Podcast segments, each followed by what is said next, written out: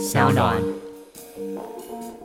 我背负的重担是我应该承担的吗？还是我鸡婆揽在自己身上呢？嗨，欢迎来到我的森林，我是很可爱又很可口的海苔熊。海苔熊心里话，在这里陪着你。各位听众朋友，大家好，欢迎回到海苔熊心里话，我是海苔熊。还记得很久很久以前，我们请到乖你听话的 Podcaster 葵花籽，他来蛮多次的。然后上一次是介绍他的上一本书，上一本书叫做《关你听话》的第一集，那时候是讲希腊罗马的神话故事。那那时候讲的是神仙篇哦，那现在我们要讲的是人间篇。那人间篇，我一打开封面，它里面就会有那个人际关系图，就是呃，大家可以看那种偶像剧或是戏剧，不是说 A 跟 B、B 跟 C 之间的关联嘛？它那个图就画的比第一本还要混乱许多。就果然加入了人之后呢，就变得越来越精彩。这样，那呃，其实有很多这个希腊罗马神话故事我们都讲过了。但是也因为还好我们都讲过，所以今天刚好可以借由很多故事我们都听过了，呃，我们就说啊，那你如果没有听过，你就去听第几集，或去买第一本《管你听话》。那我们今天要跟大家分享这个故事呢，是有关一个社畜的故事，叫做晴天神阿特拉斯。让我们掌声欢迎葵花子。Hello，海苔兄好，各位听众朋友，大家好，我是乖你听话的葵花子。哎，你出到第二本有什么感觉吗？其实当初在规划书籍的时候，就是以两册，就是众神篇和人间篇的呃企划在执行的啦。所以希望是说用两本书，然后精选就是希腊神话中比较出场率比较高的人物还有神，然后反映在古典艺术中，就是希望大家在进博物馆或美术馆的时候，是可以就是透过这几位很知名的人物，就是看懂大部分的画作。嗯，所以就是有朋友说，哎。怎么产出量这么高？就是怎么这么快，在短短的大概半年、一年时间就出了两本。其实一开始其实就是以这样子完整的系列在规划的。所以这两本等于是一起写吗？还是你是怎么写？就用你原本网字文章去怎么调整吗？哦，其实是说我们在那个《乖你听话》第一季希腊罗马神话篇就是结束了之后，就是出版社希望把第一季的内容就是完整的包装成就是一套书的系列，所以我就从第一季的内容就是选出关于神的故事，还有跟人的故事，然后做上下两集的区分。嗯。然后，所以那时候就已经有做了一些整理了。对，但是呢，就是也不是说全部的内容都是 podcast 的内容，就是大概还有二分之一的内容是新写的，所以是没有出现在 podcast 里面。对啊，因为我记得上一本好像也是这样子嘛。那二分之一的内容，你通常都是用什么时间写啊？我真的很好奇，哪那么多时间可以写？应声还是有的，就像乳沟一样。大家可以感觉到葵花籽的魅力吗？他总是会把一些看起来好像就是呃，你你可能听到后面神的名字都已经忘记了的故事，但是他可以讲讲的很生动，然后很现代，你就会觉得哇，我好想要听哦。他到底是用什么样形容词可以去形容这个神或这个人这样子？好，那我们就废话不多说，来讲今天的这个故事，叫做晴天神阿特拉斯的故事。在希腊神话的远古时代呢，当时有两个族，一个是奥林帕斯的神族，另外一个是泰坦族。那这两个神族基本上他们是父跟子的关系，父的部分是泰坦神族，然后子的部分是奥林帕斯神族。他们这两代呢，就是在争夺这个天界的统治权，因此呢，爆发了很激烈的战争。最后呢，是由孩子辈的这个奥林帕斯的众神迎来最后的胜利。那奥林帕斯的最高王者呢，其实就是我们很熟知的这个宙斯。那他就是成为这个最高的领导者，其实有点像是这个新的神族的集团总裁。那他对于就是这一场战争的敌对者，也就是泰坦神族，就发布了很无情的人事命令，让大部分的泰坦神呢流放到地狱，在欺人无望的黑暗中苟延残喘。但是呢，在这个所有的泰坦神中，有一位神叫做阿特拉斯，他呢受到了最重最重的人事惩罚。这个重呢，不是指心灵啊，或是惩罚很严重，而是真的是指物理层面的重。为什么宙斯会对他寄出这么重的人事惩罚呢？因为呢，他在这个天界大战中呢，他其实是非常勇猛强壮的一位神灵。然后呢，他在打战的过程中，让宙斯吃了不少骨头。然后，所以在这个大战结束之后，爱记仇的宙斯才会对他寄出这样子重的人事惩罚。这个惩罚呢，就是他要永生永世的支撑天空的重量。那天界的老板如今换人当嘛，然后受罚的阿特拉斯当然逃脱不了他的命运啊。他呢就是被外派到太阳西下的世界极西处，用沉重无比的心情扛起这颗沉重无比的天球。阿特拉斯他的手心向上，他弯腰屈膝，然后以一种很卑微的投降之姿扛起世界之重。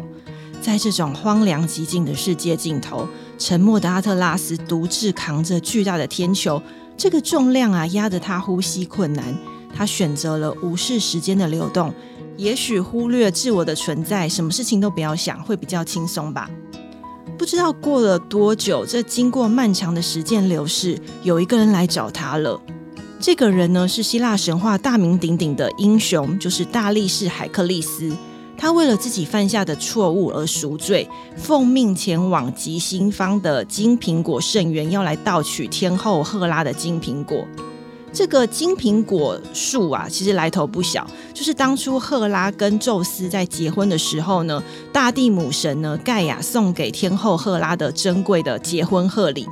那赫拉呢，收到这棵金苹果树就非常非常的宝贝，然后就把它种在世界的极西处，然后有一群仙女姐妹叫做赫利佩斯德斯这一群仙女，然后来负责管理这个金苹果果园，然后在这个果园上呢，盘踞着一头巨龙，它有一百颗头，百头巨龙。攻击任何想要偷取这棵金苹果树上的金苹果的人，或者是任何的神。那海克利斯嘛，他有一个任务，就是要去偷一颗金苹果。可是呢，他不知道这个果园的位置在哪里，他只知道说好像是在世界的极西方。然后呢，他又知道说，哎，管理这一群金苹果圣园的仙女们，正好是阿特拉斯的女儿。因此呢，海克利斯就顺道先去向阿特拉斯求救，希望说：“哎，你女儿是管理那个金苹果树的那个仙女们嘛？哈，那你可不可以帮我去，就是跟你女儿拿一颗苹果，这样我就比较省事嘛，我也不用跟这头百头巨龙打仗什么之类的。那我承诺你，就是你去帮我拿苹果的时候呢，我可以暂时的帮你背你身上那一颗天球。那阿特拉斯就听到说：哇，这么久以来我一直背着这么沉重的天球。”如今终于有人要帮我，就稍微扛一下，他就觉得真是太棒了。于是呢，他就立刻答应了海克力士的请求。然后呢，两个人就这样合力的、小心翼翼的将这个天球滚动到海格力士的肩上。因为如果他一不小心掉到地上，可能天就会塌下来，就会发生很严重的事情嘛。所以这是一个很重要的责任。两个人就很小心的把这个天球滚到海格力士的肩膀上。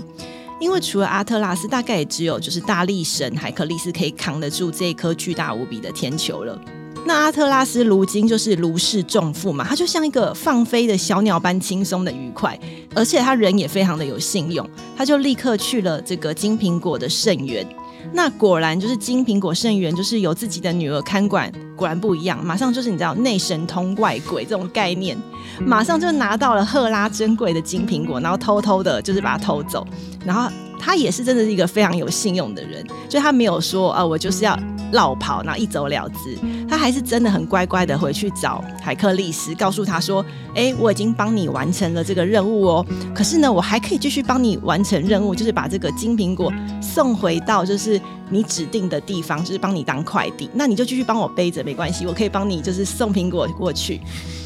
那海克利斯当然不愿意嘛，因为他从来没有想过，哇，原来天球这么的重。”就算即便他的力大无比，但是呢，他也被快要压得喘不过气了。然后他知道哈，阿特拉斯如果这一次一走，他可能永远不会再回来了。于是呢，他就假装同意，但是他请求阿特拉斯说：“那你可不可以先把这个球先接回去？因为我的肩膀真的好酸又好痛哦，我可不可以在我的肩膀上垫一块垫布，然后你再把球就是再给我？那？”阿特拉斯呢？哎，居然也同意了海克利斯的请求。于是两个人又再次的将天球滚回到这个阿特拉斯的身上。那海克利斯一把球滚回去之后，立刻捡起地上的金苹果，就快速的闪人了，然后就只好留下继续肩负擎天重任的阿特拉斯。那自从海格力士甩锅离开之后啊，他就再也没有回来了嘛，所以擎天神阿特拉斯就永远的被禁锢在极西方，然后一动也不动的支撑天空的重量，永远不得离开他的工作岗位。其实我有点合理怀疑，就是宙斯早就忘记了边疆还有一位这种宇宙级扛天球的社畜在卖命工作。这就是关于阿特拉斯的故事。其实我刚刚在听的时候，很多地方超想吐槽，但是我想说不要打断你这个讲故事的节奏。我就想说，哎，你觉得宙斯这遗忘吗？我觉得这很难讲，因为，嗯，我不晓得，就是对于宙斯来说，这个球到底重不重要？他如果掉下来压死人，应该是会 影响这个苍生蛮多的吧。然后你想想看哦，他呃打仗打输了，就是败选之后。我觉得阿特拉斯有点像是在野党，就他把他把这这些东西扛在身上，然后好不容易找到一个你说植物代理人，就是那个海克利斯来来背这个东西，而且他他是一个神，然后请一个人来代理，那人最后还是要把那个呃扛住天的这个责任交还给神，所以我我这里比较有一种感觉是。有些东西哈，就是在我们人类的科学或者是我们人类可承担的地方，你说没有办法解释，或是没有办法解决的，我们还是会最后会求神问卜。所以，呃，你说最后把这个东西还给他，我觉得反而还有一种。我听起来的意涵是说，你真的没有什么办法的时候，或是你已经做到一个极致。你看海格力斯是一个这么有名的英雄人物，但是他最后还是把那颗球还给了一个神。所以我们真的没有办法的时候，好像就只能让上天来做决定。今天我们开始来的时候就提到说，因为我觉得颞颌关节疼痛嘛，然后也压到听神经，所以听神经有一点受损，所以听力有点差，然后。那个医生跟我说啊，你这个颈椎第五节、第七节啊，哈，哪哪边就是呃，可能有压迫到啊，所以你会耳鸣啊什么的。然后我就在想，哇哦，我的颈椎还真蛮辛苦的。你的颈椎是真的蛮辛苦的，因为你的颈椎的第一节就叫做阿特拉斯哦。对，因为呢，其实阿特拉斯，我们就是虽然叫他宇宙级社畜，但是他其实背负天球的形象是具有高度辨识度的。他在就是医学啊，或者是文化，或者是艺术上都有很重要的定位。我们可能没有听过阿特拉斯这个人，但是我觉得一定都知道。像刚刚提到颈椎第五节有问题，但其实第一节就叫这个支撑头骨的脊椎第一节叫做环椎。那环椎其实它的学术名称就叫做阿特拉斯，因为他把就是医学界把这个整个头骨的重量跟天球就是作为一个连接。嗯，所以颈椎的第一节就扛起头骨这个重要的位置，就好像阿特拉斯扛着天球一样。所以他们就是，其实每个人的颈部都藏有一个小小的阿特拉斯。就是下次当你觉得说天哪，为什么我会变成社畜？为什么要扛起这个重责大任的时候，你就要想着你的肩颈有一个环椎，他正扛着这个沉重的头。对，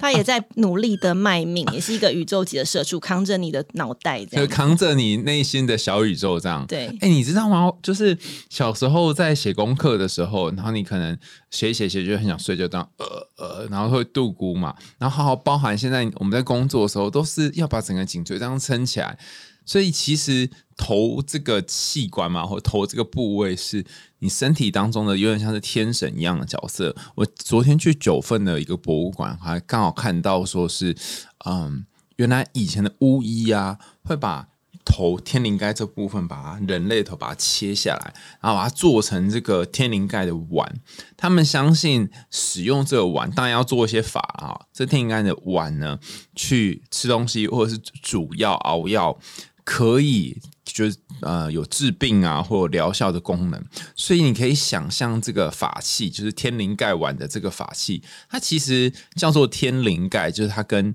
某种天也也连接在一起，可是大家都一直忘记了，能够支撑这天应该有一个环椎，一个阿特拉斯在你的那个颈椎第一节。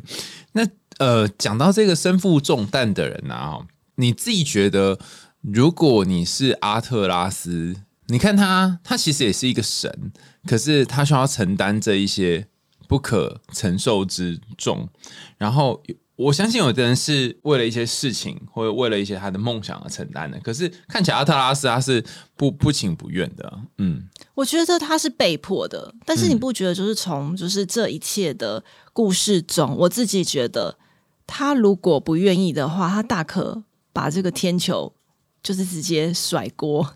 然后他也可以不用真的要管这个世界有没有毁灭吧，可是他却很心甘情愿的一直扛着这个东西，所以我就觉得是说他是一个工作责任感很重的人，而且而且你看那个海格力是已经自动帮他扛了，其实他拿到了金苹果的东西，他也可以一走了之。他何必再回去世界极西方，然后再去跟海格力士禀告他的工作进度，然后还跟他说：“我可以再继续帮你把金苹果送到其他地方。”他其实把天球滚到大力神海格力士的肩上，他其实就可以，甚至不用去金苹果圣园呢。哎，对啊，他就直接说：“啊，谢谢老拜，然后就走掉了，就走掉就好啦。反正世界有人扛了。”所以我在想说，即便就像一开始您刚刚有提到的是说。呃，天球这个重责大任，也许像那个海格力士这一种半神人的种族扛不起来，必须要神去扛。可是如果他今天是一个非常没有责任心的人，他觉得这是一个劳役，那他大可以一走了之吧。嗯，所以我觉得他其实到后来已经把它视为一种自己应该要背负的责任，而不是说他只是单纯的一个工作，我可以爱干不干这样子。哎，我觉得你讲到一个好。好触动人的一句话，上一句话很常听到，就是说你已经把它当成自己的责任。可是很奇怪哦，你已经把它当自己的责任的这句话的前情提要是，这本来不是你该负的责任，或者这本来是一个处罚。我常常听到很多人，就是我我不知道你有没有听过那种，你劝朋友说，呃，哎，这个工作做那么辛苦，不就离职啊？哈，然后他们通常有很多很多回应嘛，其中一种回应就会说，嗯。可是那那个案子怎么办？或是可是呃，我跟那客户都已经这么多年交情了，你你可以理解吗？就是一开始他虽然有好多抱怨，可是一边抱怨自己是社畜的同时，又会觉得好像有一种责任感。对，所以我就会觉得说，这些到底背负的重担是我应该要承担的吗？还是我自己鸡婆揽在自己身上？因为当我们在工作的时候，我总是觉得说，好像这些东西我。不在这个位置上，这个公司这个工作就没有办法继续的顺利的营运。但其实每个人在工作职场上都是可以被取代的，嗯，没有你自己想象的这么的无可取代，嗯，对。所以，但是阿克拉斯他真的可能就是觉得说这件事情就是真的只有我应该要完成，嗯，所以才乖乖的，就是又回去。而而且我觉得不是有一句话叫做“能者过劳”吗？他就是在那一场仗当中选战打的太好了，然后因为他非常厉害、非常强，所以就被那个执政党留 留下来，留下来继续用。所以如果你是一个无用之人，那或许你就不会需要扛这个球。对我，其实我在某方面也觉得宙斯是非常看重他的能力了，因为他所属的泰坦神族就是刚刚有说，就全部被流放到地狱，有些被切成就是碎片之类的。但他留下了阿特拉斯，还把天球这么重要的责任交给了一个反对他的人，代表说，可能这个世界上真的只有他才能够做得起这个工作。嗯，对，所以有些人哦，他不愿意离开一个工作，或者是如果你就是那个放不下这个工作，尤其年底，有的人可能一直撑着是为了领年终，有的人撑着撑着是领完年终之后，哎，明年又再过一样日子，就说好了继续做。那你是为了什么呢？如果你有觉得你被重用的话，或许你就会继续留下来；但如果你觉得你没有被重用，你是一种惩罚的话，那可能。呃，这个工作对你来说就只是一颗随时可以甩锅的球，那只欠一个职务代代理人而已。但是我很想知道，那个就是刚刚不是有讲说，他其实是请他的小孩，不，请他的请他的女儿们，你请他女儿们把金苹果给他嘛，对不对？然后为什么海克利斯，我们就是没有谈到海克利斯他为什么会需要去拿金苹果啊？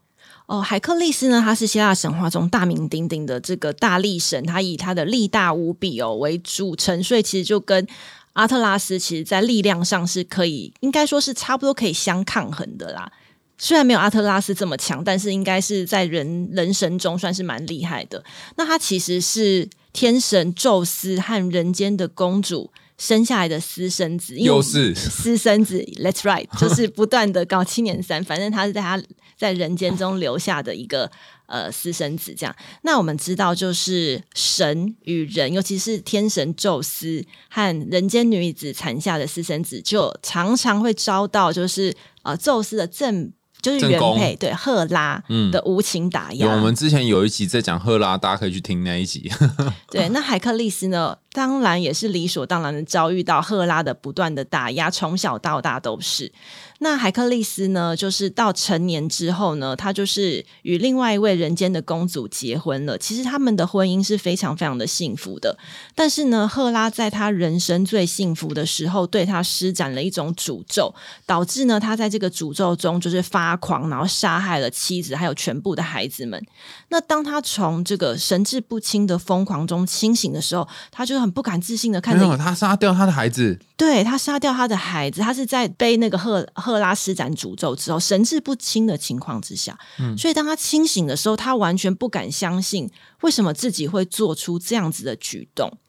然后呢，他没有办法原谅自己犯下的罪行嘛，因因为他也不知道他是被吓走，他只是觉得啊，为什么神志不清？然后一旦清醒了，发现亲人都倒卧在血泊中了，他非常的懊悔。然后呢，他为了要忏悔自身的罪孽，于是他来到了希腊神话中最有名要求神问卜的这个德尔菲神域来祈求神谕。那德尔菲神庙的主神是光明神阿波罗，他指引他呢，你要去另外一个城邦叫做麦西尼城，然后为麦西尼的国王执行十项任务。你一旦完成了这个任务之后呢，你就可以洗涤你的罪孽，并且获得不朽的名声。十项任务是什么啊？十项任务就包含，比如说要去到处去斩妖除魔，比如说哪里有狮子在作乱，他就要去砍杀狮子；哪里有九头蛇，他就要去杀蛇。然后还有一些就是各式各样、奇奇怪怪、非常难达成，而且呢，随时都会危及他生命安危的指令。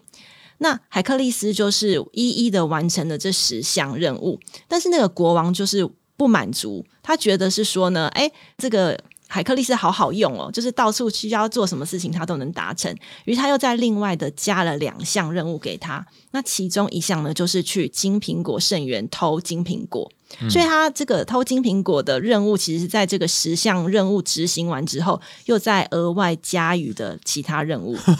那顺对，顺便一提，他的那个十二项任务，一个是多的两项嘛，一个是去金苹果圣园偷苹果，另外一个呢去就是地狱去找冥王黑帝斯的，然后要把那一头就是看门犬。地狱三头犬给带回人间，诶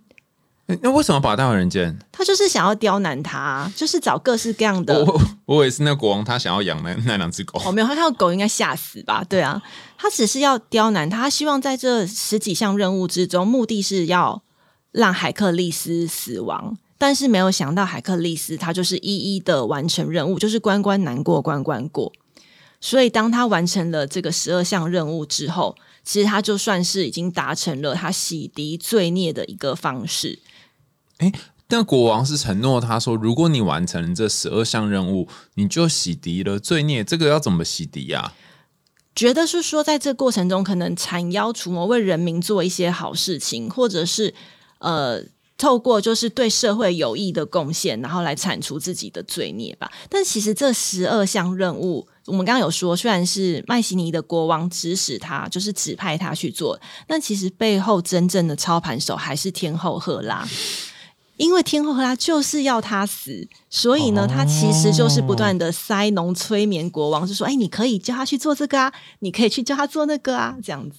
哦，所以当初因为因为海克力斯是一个私生子嘛，那赫拉又不能够直接处死他，他只好用这种各种方法折磨他。对，然后还就是塞隆那个国王跟你说：“哎、我跟你讲哦，哈，你只要叫他去完成这些事情，那他就可以因此赎罪。”然后他就傻傻的继续赎罪了。一开始私生子已经很惨了，然后还被很惨的对待，然后还被很惨的下了咒之后，又不小心把自己的小孩觉得、呃、在胡乱当中杀。掉，然后又要去赎罪，他一生坎坷哎、他一生坎坷，所以他之所以会成为大英雄，就是因为他的人生非常的坎坷曲折，但是他在这个过程中就是不断的去克服。另外一个是海克力斯有一个很可爱的点是说，他其实个性就像一个直冲的坦克车一样，他是一个非常直来直往的人。然后呢，他想到什么就做什么。可是呢，他在有时候做错事的时候，他会很认真的去反省他所作所为，然后积极的去修补这个过程。所以其实古希腊人很喜欢海克力斯，然后在所有的英雄中把它放位，如果有个英雄排行榜，其实海克力斯算是第一名，不是在于说他的力量有多么多么的强大，杀了多少多少的怪物，而是说他常常会直来直往，很讨人喜欢的个性之中，但他会对于自己犯下的错误，会很认真的去改过、反省，并且做修补。嗯，所以他在这边展现了一种很人性化的一面。其实呃，大家可以去看这一本关于听话希腊罗马人间篇的呃这本书的目录哈，那你就会发现，其实葵花在安排的时候非常认真。我们今天讲海克力斯的故事，还有他为什么要去偷金苹果，就是其实后来想想。啊也没什么原因啊，就是赫拉 要要弄他而已。但是我们在讲这故事的时候，你就会发现，哎、这些每一个天神或是神人，他们都很有人性，所以他是很很多面的。然后我觉得葵花时代安排这个目录所安排很好，比方说像我们今天讲这个阿特拉斯的故事，一开始是两党斗争嘛，或是两个族在打仗，其实这两个族就是呃。儿子族去杀爸爸族嘛，有点是这个概念，所以其实就是我们之前常常提到心理学很爱引用，就是伊底帕斯王的故事，就是弑父杀掉自己父亲的故事。然后这一这个脉络的系统也延伸到非常非常多的神话跟童话故事都，你只要国王一老，你就会很担心自己的孩子会。来杀掉你，尤其是你生的是男孩的话，那我们往下面延伸多一点点，就是呃，当你有一个成就，你就很害怕后浪会来推翻你。可是如果没有后浪来推翻你，或是如果后继无人，你又会有一种怅然若失的感觉，因为人总是。呃，岁月啊，时间啊，也会慢慢变老嘛，所以他在一个很奇妙的平衡当中，你又希望有人能够推翻你，但又希望不要人能够推翻你，所以大家可以想想自己的人生阶段在哪一个部分。那这个是这本书哈《人间篇》的第八章，那第九章就讲到海克利斯的故事，他讲分了三节去讲哈，它都是正反两面。比方说，一方面它是一种荣耀的。象征，但另外一方面又是耻辱的象征。那另外一方面又是呃有一些美德，他做了很多善事，可是他有好多好多的享乐，经常站在人生的十字路口。然后一方面立功，他帮忙了很多的这个斩妖除魔哈，杀了很多怪物。但是他为什么要立功呢？是因为他要赎罪，所以他的这个两面性是非常非常明显的。而且，就像刚刚可阿子所说的，如果你这辈子啊，总是有一些你心不甘情不愿，呃，你也不想要，可是就是在你身上的任务，不论你是阿特拉斯或是海克利斯的话，呃，你可能要想一想，你有没有走上海克利斯这一条英雄英雄之旅？因为你如果走上了，哎，那你就十大英雄之首，哎，不是很不错吗？其实海克利斯在面对就是亲手杀害自己的孩子的时候，他也曾经一度觉得很崩溃，甚至想要以死谢罪。他其实当下其实是属于一种极度想要就是一死了之这样子的状况，可是他觉得这个不是他面对错误的解决方式，所以他才会去求神谕，说我有没有办法在我有生之年之内弥补这一项错误。嗯，所以他在他的人生选择中，常常会面对到就是各式各样的困境，所以这也是大家喜欢他的原因，因为他总是会站在就是要努力弥补错误的方式，去积极的解决他眼下面对到的问题。嗯，我我昨天刚好在写一个故事，然后在网络上面征文，所以如果大家有在粉丝团，我特别只有放在粉丝团哦，就是海苔兄粉丝团有看到这个故事的话，大家可以回应一下你想到的故事。然后我觉得这个故事它很有趣，就是很像是呃台湾版本的男性经常会出现的人生十字路口，比方说。我们经常遇到的这个故事版本，呃，可能有一个年轻的男性，然后他少年打拼赚钱创业，然后经过种种的呃努力之后啊，爬到一个事业顶端啊，没想到投资失利，一蹶不振，然后在就在家里面开始看电视，然后酗酒，然后打小孩这样。然后再就是，呃，他的太太就要一肩扛起这些所有的教养小孩啊的事情，然后他的孩子都会非常非常讨厌他的爸爸，所以这个脚本哈，就是成功男变成软烂男的脚本，是在我们文化当中非常非常常见的。但我觉得很神奇的是，如果海克力斯他是把他的小孩给杀死，然后他怎么怎么讲，就是作为一个这么横冲直撞。呃，很很直着坦克车的男生，他怎么会在他的人生十字路口选择软下来说好，我要来弥补这一切？我觉得海克力斯选择弥补不是一个软弱的表现，反而是一个非常坚强的表现。因为他要背负着他杀害他自己亲人的一个痛苦，他会一辈子觉得我就是一个杀人凶手，十恶不赦的杀人凶手。要在这么沉重的情况之下想办法去弥补，这个对于活着的人反而是一种很艰难的挑战吧。哦，那我你这么一说，我终于知道为什么了。我终于知道海克力斯跟这些软蛋男的差别了。这个差别很小，但好像很细微才看得出来，叫做 acceptance。就接受，接受自己是犯错的人，接受自己是当初杀害自己小孩的人。像我们刚刚前面讲到这个台湾软烂男的脚本，往往都是不接受自己事业失败，不接受自己是一个没有录用的男人。然后他只要别人说他没有录用，他就会直接 keep 喷喷，然后就会开始啊挥拳啊家暴啊这样子。然后这个不接受。反而让他继续沉沦，但是，一旦你接受，对我就是做错了，我认错，好，反而你就可以往前。然后他一路一路有这么多挫折，可是还是可以不断不断的有新的一些英雄事迹。所以，我这就是接受是很难的，真的很难很难。对于一个很阳刚的男性来说，然后相形之下啊，那个软烂男常会跟家人要钱啊，就说阿里够无不。你还有没有钱，或是阿波利救啊、单薄啊，就是你借我一点，看起来好像是一种软弱。其实我觉得这个要软下来，它其实是一种，反而是一种无呃，他内心可能会觉得自己很无能，就是我怎么会这样？然后这两种都是软，只是那个软的方式有点不一样。然后我也在想一件事情，就是说，如果我们刚刚一直在讲呃那个金苹果啊，哈，然后呃四赫拉的。他最珍贵的一个算是嫁妆吗？算是嫁妆。对，然后 可是他又叫海克力斯去偷他的嫁妆，他到底在想什么？你不觉得这样串起来就觉得哪里怪怪的吗？因为重点是呢，那一头就是那一棵金苹果果树上有一头百头巨龙在守护。嗯，他会无论只要有任何除了仙女以外的人或者是神靠近他，试图摘取金苹果，就会被龙给咬死。嗯，所以其实他即便是叫他去摘取金苹果，但重点是希望他被龙咬死。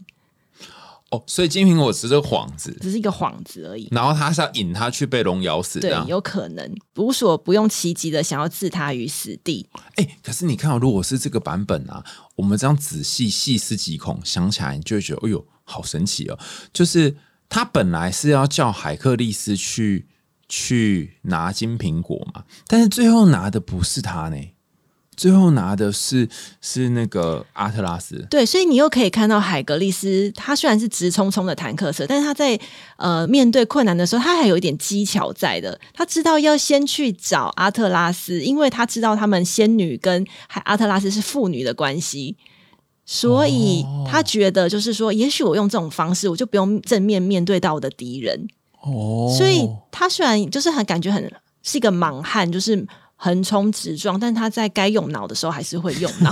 还是有有脑就对了。但相较之下，不觉得阿特拉斯就比较没有脑袋吗？他可能长期就是被这个工作，然后压的肩颈顶 Coco，然后连脑袋都很就是僵化。嗯，对啊，所以还是会面对到说好不容易有逃脱的时候呢，但是他不逃，他是被这个工作给制约了，所以又乖乖的回来这样子。嗯，其实其实我老实说，我觉得，哎，你里面有写到一段哦，我真的觉得很很优美，就是两个人各自心里都有盘算。阿特拉斯他心想说：“那我再帮你拉拉幕府快递过去好了。”对，然后我不确定，你觉得他是他是想要绕跑吗？还是他想要换多一点点休息时间？这个就很难说你你自己猜测。我猜测他只是想要多一点休息时间，因为果然是个社畜，果然是个社畜。对，因为我我觉得他有点把这个工作给内化成自己的责任，也许搞不好，我猜测会把他认列为自己责任的人，到最后有可能觉得我做这个工作我很光荣。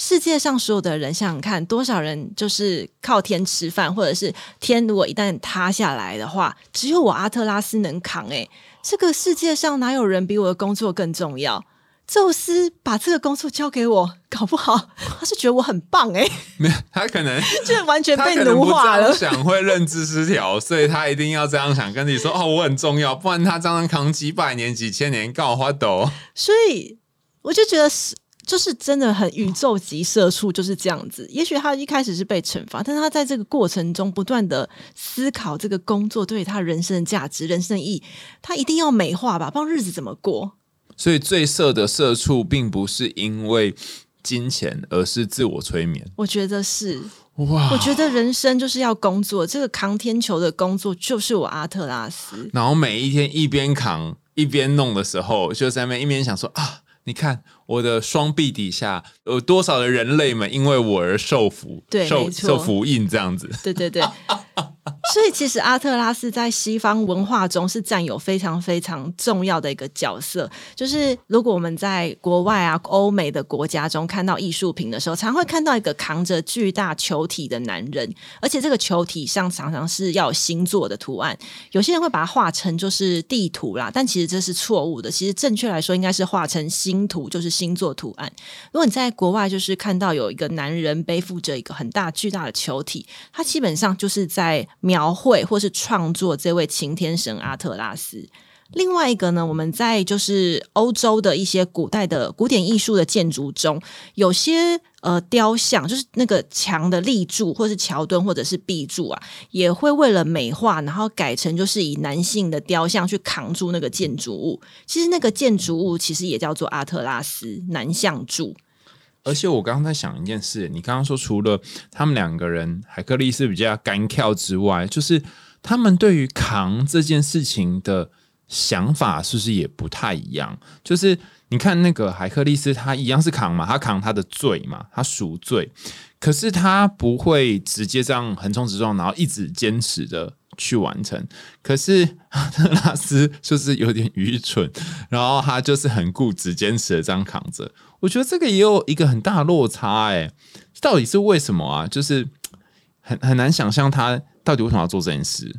我觉得两个人就是都在扛的是人生中不可以逃脱、不可以避免的一种责任。嗯，我觉得就是阿特拉斯他扛的是对于很多人的生命在负责，还有他自己工作的荣耀。然后海格力斯扛的是自己的罪恶，对，所以我觉得每个人生命中都在扛一些东西，只是那些东西每个人也许不一样，有人扛的是工作，有人是家庭，然后有人是亲情，或者是一些各式各样的东西，每个人都在面对不一样的责任。只是说，我觉得有时候大家也要想想，当你觉得这些责任就是压得你喘不过气来的时候。这些责任是真的是我们要扛的吗？还是说我们其实可以不用想的这么严重？因为我们也不是阿特拉斯嘛，没有什么一定要扛的责任吧？嗯，而且我觉得刚刚在跟奎拉斯讨论整个过程当中，我就发现说，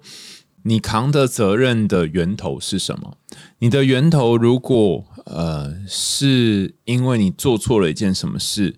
那你终究是无法因为你多扛了什么责任。老实说。我刚刚就一直问你说，那他怎么赎罪？就是他就算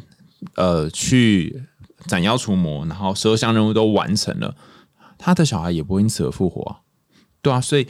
在这样的情况下，我就会觉得哇，你是为了什么在努力呢？现在，然后同样的，阿特拉斯也是一样啊，他这这个球就算扛了一百年、一亿年，那他们这一组是哪一组啊？泰泰坦族、神族泰坦神族还是输啦、对，然后好像也不会政党轮轮替啊。对啊，那是为了要扛什么呢？你在做的每一天，你都要想着你你为的那个目标，你你有在靠近吗？还是其实你就是在一种很奇妙的执着当中，然后你被这个执着给困住。另外一个，我觉得也可以思索，就是有没有比较坚巧、简单的方法可以 完成这个任务？哎、我觉得这两个人他们是互相信任吗？还是互相不信任啊？我后来都已经有点不懂了。他们两个应该不存在所谓信任关系，而是处在一种彼此互相 推责任的关系吧。我推给你，推给没有啊？阿特拉斯他还是他还是有相信他，就是暂时哦，把球给他，因为他相信海格力是会好好的扛着，而不是他一走之后海格力就把他就是甩锅对甩锅之类的。对啊，所以我觉得好像有一种奇妙的信任关系。然后这一点就是以后看我们有没有机会讲到。我之前也看过一个故事，然后这故事是在讲两个男生之间的友谊。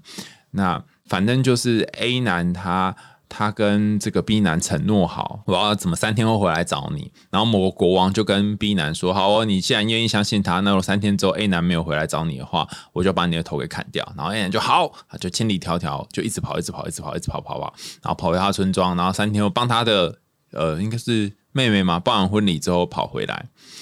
然后他赶在最后一刻。就是解救了 B 男，所以两个人都没有被处死。然后那国王终于看到了人跟人之间竟然有这种兄弟情之间的信任。他原本是很不信任人，然后因此而感动，所以两个人都没死。然后我就想到说，天哪！要是我是那个 B 男哈，第一个我会不会答应说好啊？你就是先去处理你的妹妹的婚礼，我会不会答应呢？我一定不会答应，因为我不会相信你会回来。然后第二个是，如果是那 A 男说啊，那如果他要被处死，然后我我离开。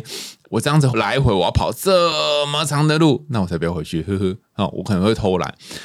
但是你从这当中看到人，尤其是两个男人之间的信任是多么的困难，然后帮忙或者是相信，甚至是你愿意跟这个人一起共同的完成一件事情，是是很不容易。你怎么知道这个人可以信任？怎么知道这个人可以相信呢？所以我觉得这一段也是大家可以值得去思索的一件事情，是说，如果你在工作上有遇到一些伙伴，然后这个伙伴你有考量要不要跟他一起合作，是什么让你决定要不要合作？而且你们身边可能存在着很可怕的白头巨龙，或者是存在着那些很重的重担，像那个九桃一样，那是什么决定让你们？一起合作一段时间，或者是是什么让你们决定不要合作呢？那个心中推动你们的力量是什么？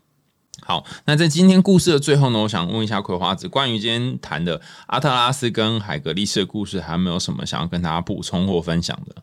我在这个故事的启示是觉得是说，每个人生命中都有一些不可承受之重。那阿特拉斯的状况是说，他今天甩锅可能是真的会影响到难以计数的生命。但是我的生命中好像没有遇到，就是真的是需要不可甩锅的时刻。而且我觉得很重要的一点是，即便你暂时的甩锅离开了这个责任，不代表说你就是一个不负责任的人。也许你只是就是暂时离开，去蓄积更多的能量。当你能量足够的之后，你再回来重新面对解决这件事情，也不是不可以吧？哦，嗯，没有说你暂时甩锅，世界就会毁了。真的会有这种状况的话，应该也是比较少，因为我们人生在世大部分的时候，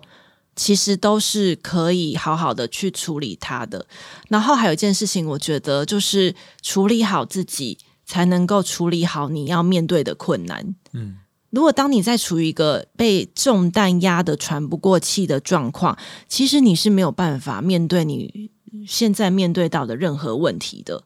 相反的，你暂时休息一下，把这个重担稍微放一下，也许之后当你准备好了，再重新面对，也许会更有效率的去解决它。嗯，所以阿特拉斯对我的启发就是，我觉得他真的是太辛苦了，他真的是影响太多人。但是我们不是阿特拉斯，就是我们不是在一个地方是不可被取代的。然后，当你即便是不可被取代，也许你也可以稍微的休息一下，喘口气，等你准备好了，再重新面对你现在身上的重担。嗯，呃，大家不但不是阿特拉斯，可能连特斯拉都买不起，所以你不要把自己就是看得那么重要，然后一定要扛着这么多的压力。然后，就像我，我最近也慢慢在想说，呃，我大概十多年前出道的时候，我现在记得非常非常清楚。那时候我的指导教授跟我说：“啊，你为什么都不来弄论文啊？不好意思，这样这样这样这样啊。”然后他旁边就是有另外一个学长说：“啊，他有他的社会责任呐。”那时候我就我就已经是海苔熊了嘛，所以呃，他说：“哦，那海苔熊他的社会责任。”我就说：“哦，原来我就是阿特拉斯，我需要写很多东西，然后来来拯救苍生这样。”但过了十几年之后，我回头过再过来想这件事情，就会觉得我怎么会这么自大呢？我怎么会觉得自己有很多的社会责任呢？或者是就算我有这么多社会责任，那我我一定要把它扛起来吗？或是我一定完就像你说完全不能休息吗？其实没有诶、所以就我现在已经学会了一个新的招数，也提供给各式各样不同就是自由呃斜杠写乱七八糟的各种工作者们。就是你可以在那个 Line 的或者是你的社群的名称，倘若它是可以修改的话，你可以在后面改你现在的状态。就像我们以前那个年代会用 MSN，MSN 不是会有状态嘛，对不对？对好，然后你可以改状态，比方说我现在在打电动，我就会写说目前在海拉鲁大陆这样哈，就在 王国之类，我就夸夸胡起来啊。然后如果你有急事的话，打电话给我这样啊，不然我平常是不接电话的。好，所以就像这样子，就是你给自己有一段。休息的时间，然后我觉得这样很很有趣哦。我们常常会说休息是为了走更长的路嘛，但很少人呃愿意休息。就是如果你是很拼命的人，你很少愿意去好好休息，因为你会很怕事情做不完。可是真的就如同你所说的，当你好好休息之后，比方说昨天晚上我就选择我不要再重新去看这个那个我们的稿子，我就是好好的休息，打个电动，然后哎就觉得早上录音的时候就比较有灵感。但如果我那边拼命哎，然后弄到两三点，也不一定会比较顺利。嗯，对啊，所以有时候适当的休息，反而是你一个面对下一个挑战的一个很大的帮助啦。嗯，所以当你扛太重的时候，你就要记得把你的头，然后好好的活动一下，然后贴一下这个酸痛药布，让你的阿特拉斯那一颗可以休息。可以好好的休息一下，喘个气。对，今天非常谢谢葵花子来我们的节目。那这一集呢，应该会在葵花子的新书算发表会吗？啊、对对对，十二月九号星期六的下午两点到四点，就是关你听话，在台南正大的书城会举办一个新书的分享会。那到时候就是葵花子会在现场跟大家分享，就是这两本书关于这两本书的一些很有趣的事情啊，比如创作过程，还有我们该如何读懂，就是古典艺术中的神话与神话，就是画画的画。跟那个画作的画中间的一些图像学的一些呃重点哦，所以你是主要教我们如何解析，而不是讲一个故事这样子。我是想要，就是其实这两本书跟我的 podcast 有一个很大的重点，就是原则上是希望大家是听懂这些故事，再回头去看西洋古典绘画的时候，是可以用图像学的方式更明确的，呃，就是即便你没有看过这幅画，你也可以透过一些关键的图像认出说啊，这位画的是谁。就像我们刚刚提到的阿特拉斯，阿特拉斯他其实最重要的图像学，其实就是说他是一个男人，然后身上背着一个非常非常巨大的球体，然后球体上会有星座的图案。这个东西呢，就是他无论经历从十五世纪的文艺复兴到现在的新古典主义，甚至到现代的建筑艺术等等，基本上都不会脱离这样子的图像。所以，即便我们没有看过阿特拉斯，只要记得这个关键的图像的意思，我们去哪里都可以认出这位身负重任的宇宙级社畜擎天神阿特拉斯。嗯，然后借由我们知道这样子的一个图像之后，然后你每次在看展或者是在看一些相关故事的时候，你就说：“哦，原来这个人是长这样子的、”对他就是阿特拉斯。嗯，原来如此。我我家有非常多这个阿特拉斯的公仔，它是有抱着石头的，有扛着石头的，有背着石头的，还有各式各样。不同位置的时候，你有看过那个？你为什么会有这么多阿特拉斯？就是因为我是一个身负重任的阿特拉斯，